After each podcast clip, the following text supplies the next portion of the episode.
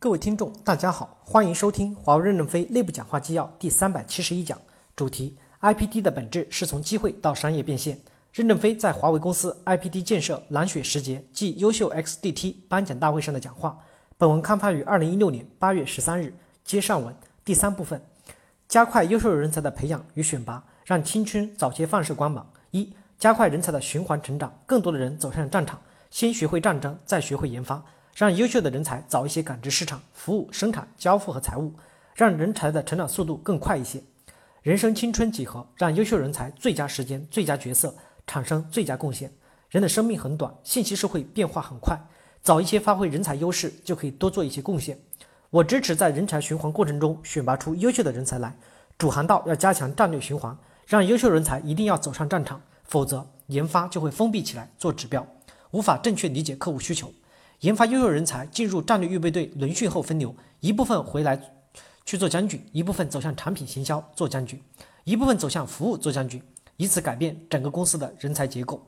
烟中型的成长是有天花板的，达到一定程度就上升不动了。二、增强一些综合性的人才的成长。我曾让 GDS 多招一些测绘的学生，现在他们利用卫星来进行网络的规划和调整，给三朵云提供了极大的支持。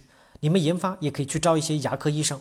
怎么不可以呢？现在医学院学生的电脑技术也很好，怎么不可以来编程？三，容得下特优秀的人才，我们要让优秀的人才活下来。优秀人才大多都是歪才，在座各位能接受贝多芬到华为应聘吗？谁知道聋子也能成为音乐家呢？华为公司要容忍一些歪瓜裂枣，容忍一些不太合群的人，允许他们的思想能在公司中发酵。所以新生社区允许员工批评公司，这些帖子我都会看，看看他们批评的是哪一点。找些领导来看看这点是否真正有问题。如果真有问题，我们做出改进。你们看到现在的总裁办邮件发文，经常附上新生社区的跟帖，这些跟帖就是一代匠心在闪耀。美国的百分之九十五的大学的学习是为就业而服务，这些学生的最大特点是遵纪守法，好好赚钱。只有百分之五的优秀人才作为领袖培养。选拔这些人才的面试有两个问题必须要问：第一个问题，你是否关心过贫困儿童？第二个问题，你是否关心过孤寡老人？有去问过吗？作为领袖，是渴望自己成功，还是会关怀社会？十项考核，如果这两项不合格，就只有百分之八十，不可能进入名校。所以，美国名校出来的学生思想发散，形成了美国灿烂辉煌的文化。灿烂辉煌就是杂乱无章。但是，美国靠军队奠定起社会主航道的基石。美军要求严格要求高中前十名才能进入军事院校，训练非常严格，而且军校毕业必须要上战场。学会战争后，再来学会管国家、管理企业。华为公司的 IPD 就是奠定了一个基石，让所有优秀人才来跳舞，想怎么跳舞都可以。为什么特优秀人才在华为无法生存下来？我们要研究这个问题。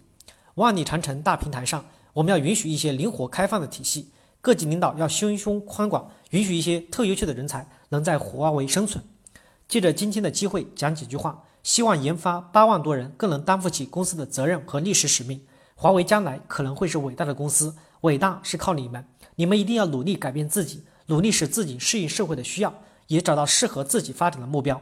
你们不知道人生未来的发展方向，不要强求自己一定要走某条路，可以去参加公司的人才循环，也许换一条路就会找到适合自己的方向。谢谢大家，感谢大家的收听。